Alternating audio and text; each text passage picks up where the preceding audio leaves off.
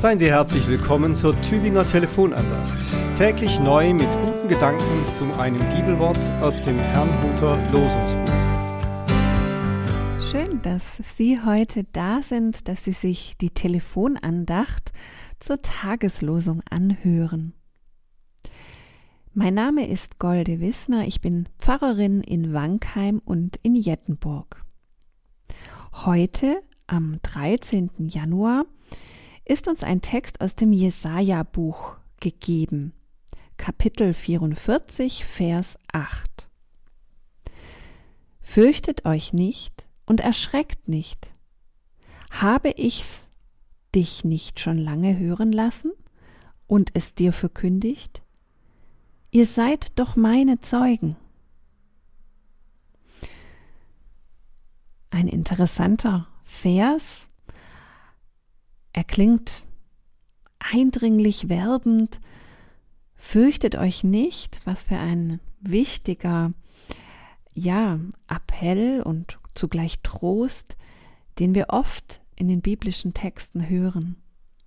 Zuletzt haben Sie es vielleicht in den Weihnachtsgottesdiensten bewusst gehört, als der Engel den Hirten die frohe Botschaft verkündet. Fürchtet euch nicht, und erschreckt nicht, heißt es hier. Und dann habe ich dich nicht schon lange hören lassen. Also, du weißt's doch eigentlich. Habe ich's dir nicht verkündigt? Ihr seid doch meine Zeugen. Wir wissen allein aus diesem Vers heraus jetzt nicht, um welche Botschaft es da geht, aber es geht um eine gute Botschaft. Ihr seid doch meine Zeugen. Das ist doch eine wunderbare Ehre eigentlich, ein, ein Zeuge zu sein für diese gute Botschaft. Ein Zeuge sagt die gute Botschaft weiter. Vielleicht hilft uns der Lehrtext, bringt uns hier noch eine Ergänzung aus dem Neuen Testament. Ich lese aus dem zweiten Korintherbrief, fünftes Kapitel, den zwanzigsten Vers. Wir sind Botschafter an Christi Stadt, denn Gott ermahnt durch uns. So bitten wir nun an Christi Stadt, Lasst euch versöhnen mit Gott. Wieder eine ehrenvolle Aufgabe, die, an die uns der Apostel hier erinnert. Wir sind Botschafter an Christi Stadt. Also nicht nur Botschafter für die gute Nachricht, nicht allein Zeugen, sondern an Christi Stadt. Das ist nochmal eine Stufe höher, finde ich. Hier sind wir Vertreterinnen, Vertreter von Christus auf Erden. Und was sollen wir tun? Wir sollen ermahnen, das klingt zunächst so ein bisschen negativ, aber wir sollen zu was ermahnen? Lasst euch versöhnen mit Gott. Das wiederum ist ja eine wunderbare Sache.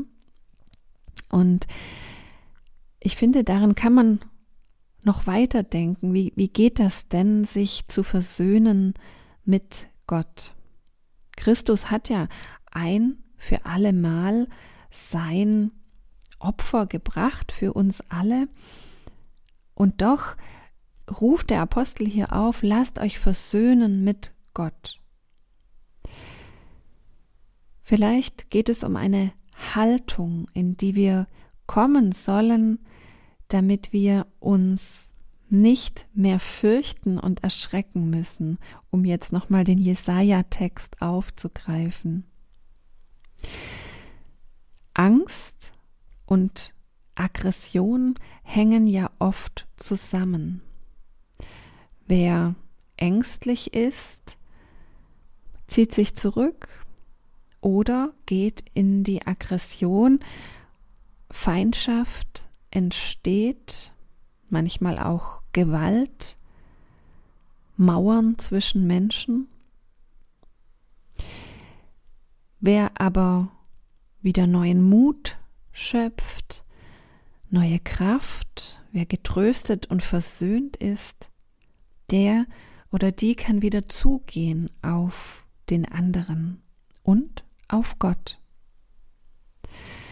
Ich denke, dieser Text sagt uns, dass wir immer wieder neu in diese Haltung der Versöhnung kommen sollen, uns dazu bereit machen. Ich wünsche Ihnen das für den heutigen Tag und für die Tage, die da kommen.